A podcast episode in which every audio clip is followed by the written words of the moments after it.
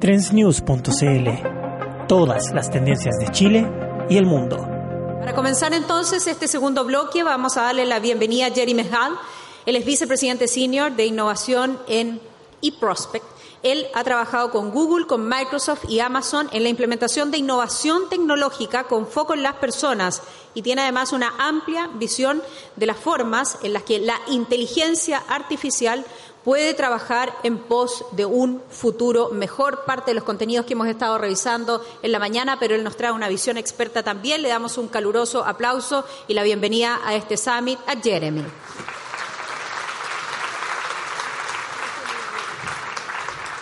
Hola, or as they say in Texas, where I'm from, howdy.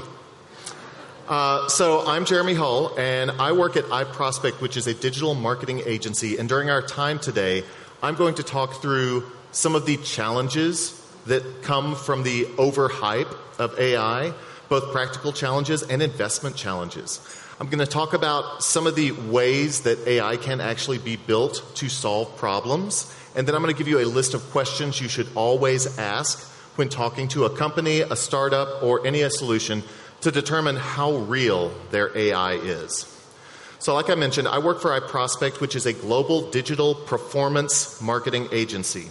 We are global. We have 93 offices around the world, including one right here in Santiago, Chile, as of two years ago. And every single client that we work with is measured against a return on investment. So, just this morning when we were talking about the ROI of artificial intelligence, that's where I like to focus. It's fun to think about the what ifs and the big opportunities, but at the end of the day, my job is to provide results for our clients. And so, any artificial intelligence solutions we use have to provide tangible business results. Now, in the world today, artificial intelligence is all around us, and we're interacting with it in ways that were novel a few years ago, but now just feel commonplace. Anytime that you talk to your phone or a digital assistant, that natural language processing is driven by machine learning and artificial intelligence.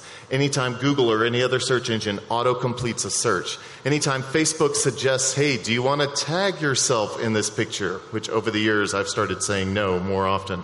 Um, and oftentimes when we're interacting with a chat program, that is powered by artificial intelligence, an artificial digital assistant. But AI also currently exists around us in ways that aren't nearly as obvious.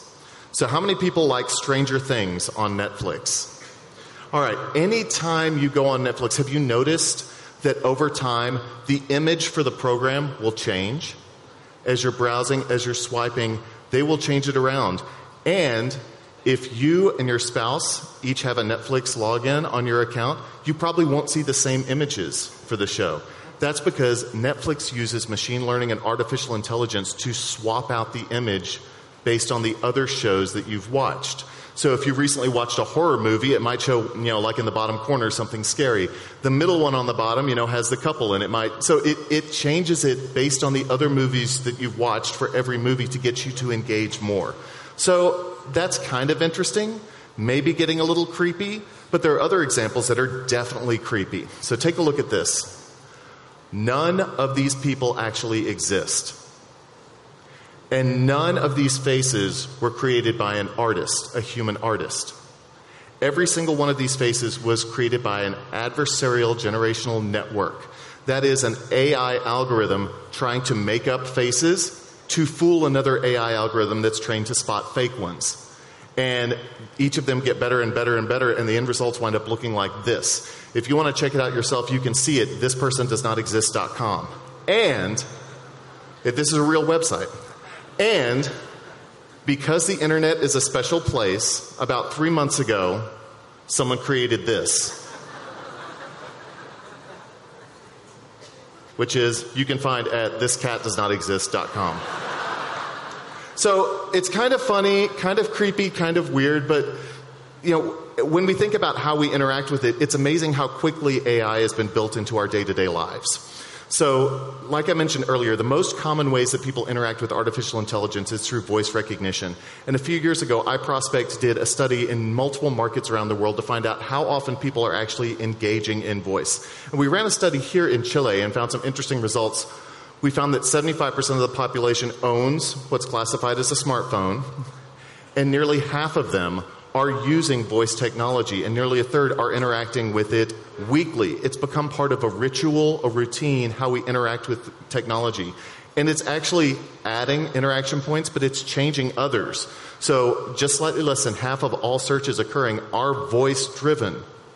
And that's fascinating to me because that's, you know, an evolution in how we interact with technology that has happened so subtly, we don't even realize it until we look at it. So, because of the ubiquity of artificial intelligence and how it's becoming entwined with our lives, about three years ago, every company became an AI company. Now, to leapfrog on one of Mona's earlier points, startups with an AI component do attract, on average, 50% more funding. So it's very tempting if you're a startup to slap the AI label on it. And if you're investigating what's going on, AI is very buzzy. But at least 40% of them don't use any actual AI at all. So, in my opinion, AI is the new blockchain, at least when it comes to startups and investing. Let me give you an example. Uh, the Long Island Iced Tea Company does not actually make the cocktail Long Island iced tea. There's no liquor involved, it's just a clever name. They actually make regular iced tea and lemonade ready made for people to drink. So they started with a clever name, and then someone got a really big idea in 2017. They changed the name of the company to the Long Blockchain Corporation. Now, let me note, they were still making lemonade and iced tea. They did not change their business model, they only changed their name. And yet, overnight, their stock shot up. They have since been delisted from the New York Stock Exchange because they never actually did anything. They said they were going to invest in looking to use blockchain to something about drinks. I never really understood it. I don't think they did. But when you're looking at AI, right now the danger is a lot of times this is the pitch. It's awe inspiring, it's impressive, it, it's loud and boomy. But when you dig into it, this is the reality. You've got the guy behind the curtain, just like in The Wizard of Oz, that's actually making it happen.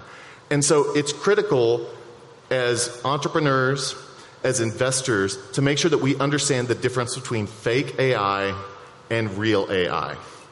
So if you're looking to start a company, I'll give you a tip right here. This is from a, uh, one of this is from a developer and entrepreneur that lives in Los Angeles. This is how to do an AI startup. Okay, everyone take notes. This is a proven path to success. Step 1. Hire a bunch of minimum wage humans to pretend to be AI that's acting human. Step 2. Sit back and wait for real AI to be invented. Now, this is a joke, but a lot of companies actually use this as a business model. Spinvox, XAI, and their digital assistant, Expensify, and Clara are all chat based AI solutions that allow you to interact with what is supposedly an artificial intelligence. The problem is, none of them were 100% automated. All of them had various levels of actual humans responding to the chat. Some of them were using it just to make it work. Some of them were using it to train the AI. And this is not a bad business model because AI takes time and training. The problem is they were not transparent with investors or users how many of those interactions were happening with regular people. And that lack of transparency has caught up with every one of these companies the same way that it's catching up with Google and Amazon as it comes out that conversations with their digital assistant are being reviewed and studied by humans. Even if the response is automated, the conversation is not as private as they'd like it to be. I'll give you a very specific example of a company that went down a bad path when it comes to overhyping AI.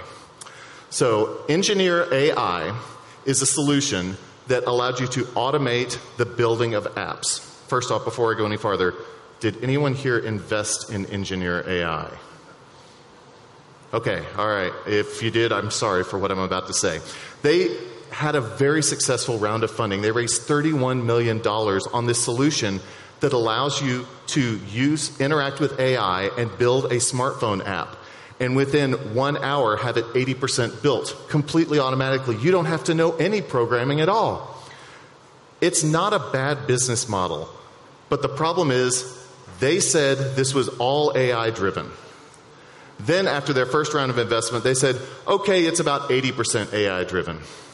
Then the chief intelligence officer left the company and said, they're about 20% on the way to building the solution, and they haven't even deployed it yet. And it came out the only thing they were using AI for was to estimate pricing and give a quote, and to assign tasks to engineers to actually build the stuff. Now, I'll go back and say, Engineer AI, this was a good product, this was a good business model, automate the creation of apps. Their problem was they promised it was completely powered by AI. And so when they did not live up to that promise, they actually had to go back and change their name. They are now Builder, and if you look on their website, it is human assistance with AI.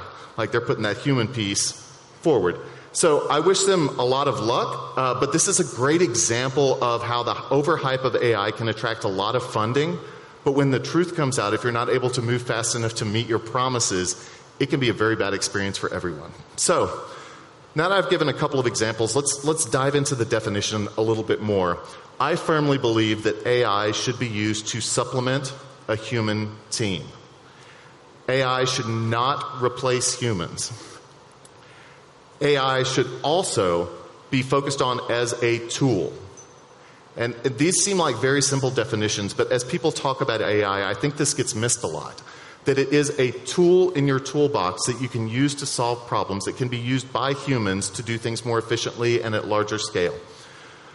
Thinking about some of the concerns and fears that we have about AI, uh, it's, it's Benedict Evans pointed out that the fears we have about AI are very similar to the fears that we had about databases 45 years ago, about information collection, and, and there was no shortage of literature talking about the ethical considerations of database programs being built into governments, being built into businesses, the ability for anyone that has the infrastructure to collect all this information.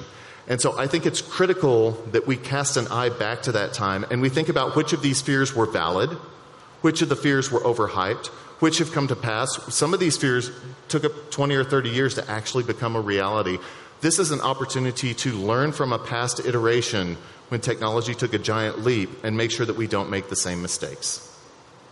So we talked about what AI is. Let's talk about what AI is not. Bad news AI is not fast to market. AI takes time to develop.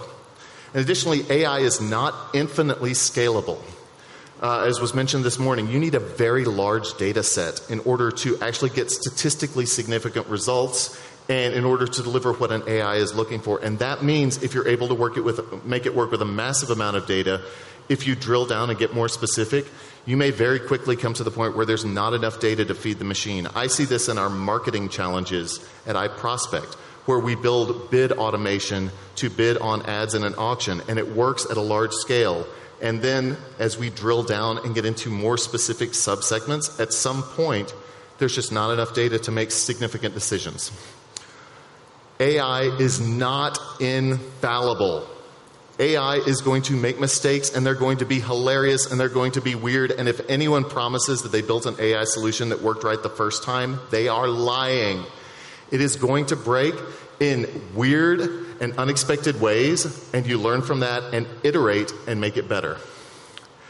AI actually is not as hardware intensive as it used to be, especially with cloud computing. You don't have to build your own server farm on site in order to execute AI solutions, and that's important to keep in mind.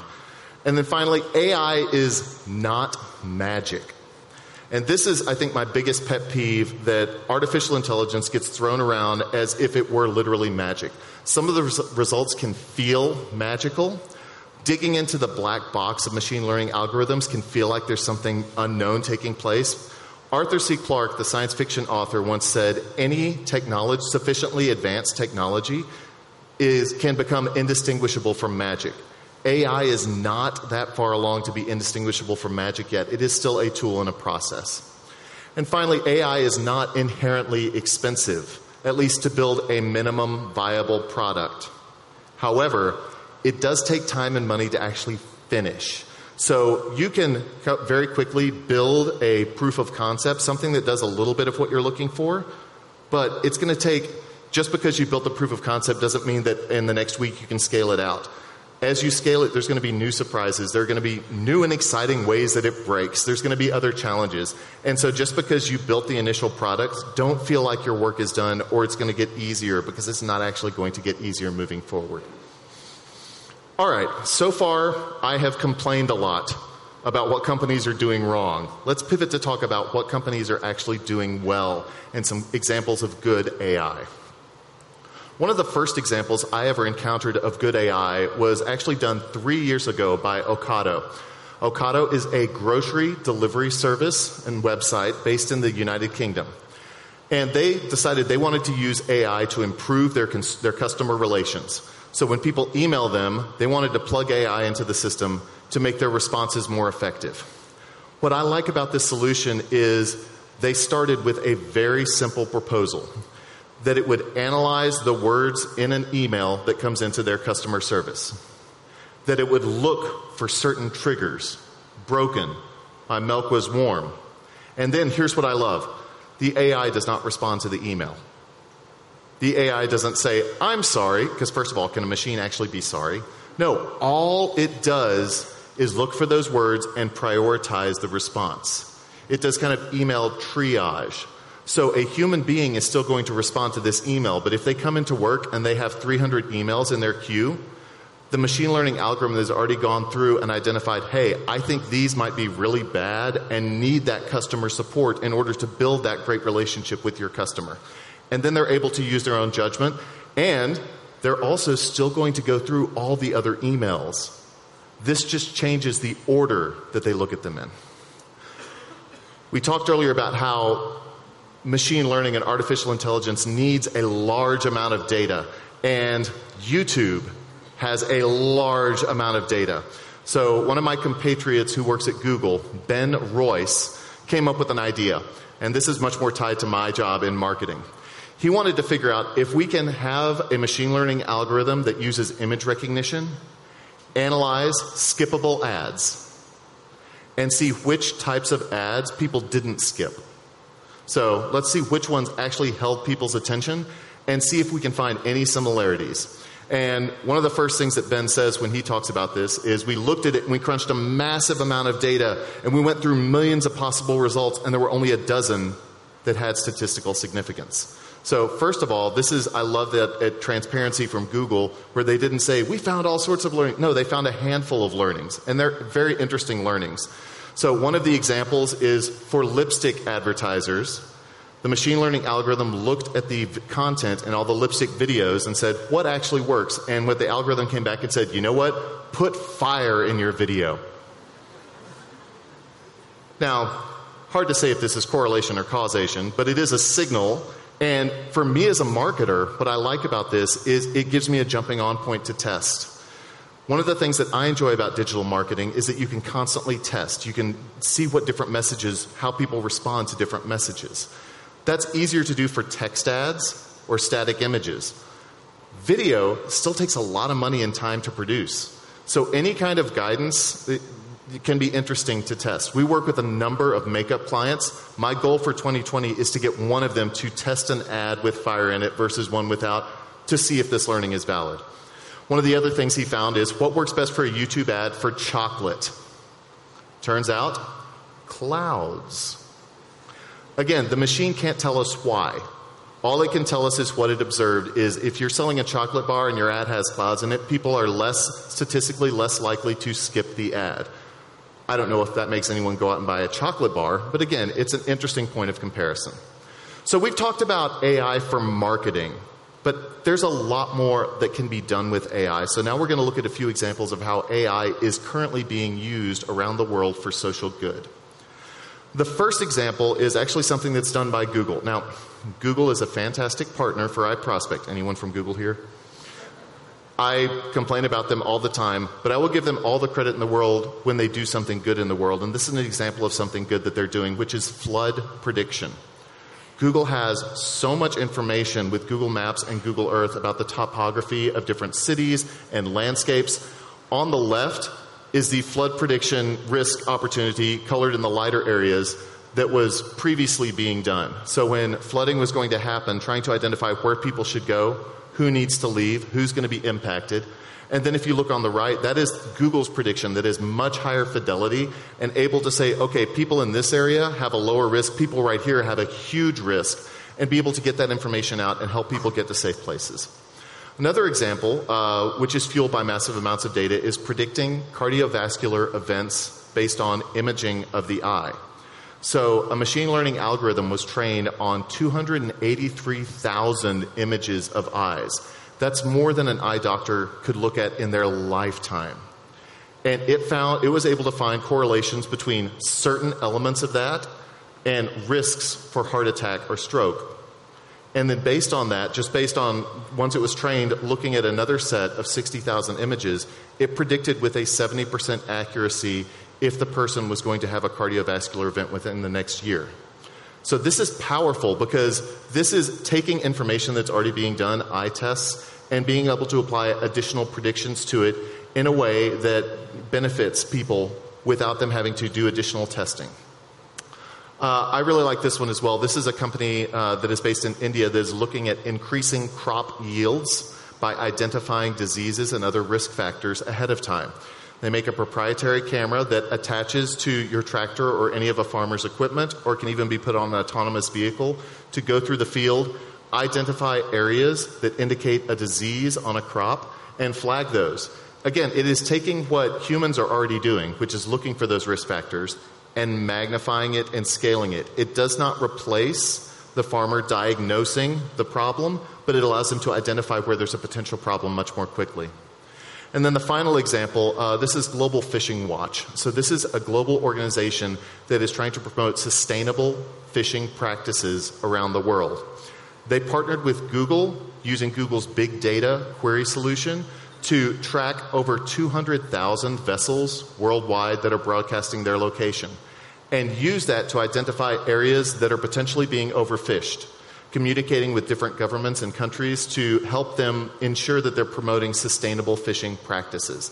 And again, this is just capturing information, delivering it, but what I like about this is all of this information is publicly accessible.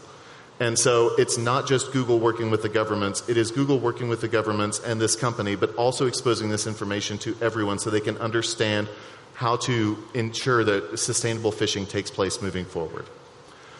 So, to wrap up, the ingredients of good AI, you've got to have a large data set to work with. You've got to spend time training and improving the algorithm. You're not going to get it right the first try.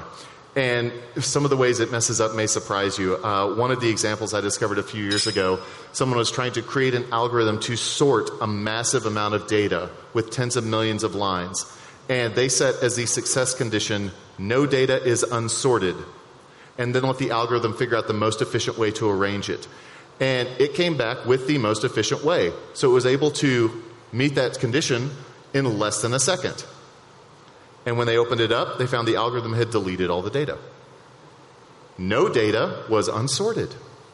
So it's going to break in surprising ways. And finally, make sure that your approach to AI is focused on a specific purpose. If you, it's good to start with a big idea or a solution that you want to solve, but very quickly you need to move to okay, what is the actual challenge and purpose that I'm going to build this tool that humans can use? So, anytime you're trying to determine the feasibility of an AI solution that you're looking at, here is a list of good questions to ask. Ask how many models have been run. If it's about a dozen, that's not nearly enough to really get a positive result. It takes hundreds and hundreds of different models and tries to iterate towards something that's going to work. Ask about the size of the source data. Uh, it takes big data to create statistically significant results ask about the number of successful re- results and runs and ask about the number of unsuccessful results. Again, if someone claims that they built something that works right every time and got it right the first time, that's, that's just not where we are today. Uh, it's going to break and it's going to take time to make it work. So ask people to be transparent about that. Ask who built it, who's maintaining it, and finally, who's using it. Is this something that they're going to give you a login to and your team is going to use? Is it something that someone on their side is going to use and just send you reports? That will give you a lot of visibility into how real it actually is. Ask how it's broken, ask them to share those stories, and finally come back to what problem does it solve for? What does it actually do? And that's the most important question. Uh, last week, I was at the Consumer Electronics Show in Las Vegas. So many fantastic pro- uh, products, so many smart home devices, but so many of them felt like a solution in search of a problem. I went by the Crest toothbrush booth. They have a smart toothbrush. That's a solution in search of a problem. No one there could tell me why I needed a smart toothbrush. They only told me all the awesome things it can do.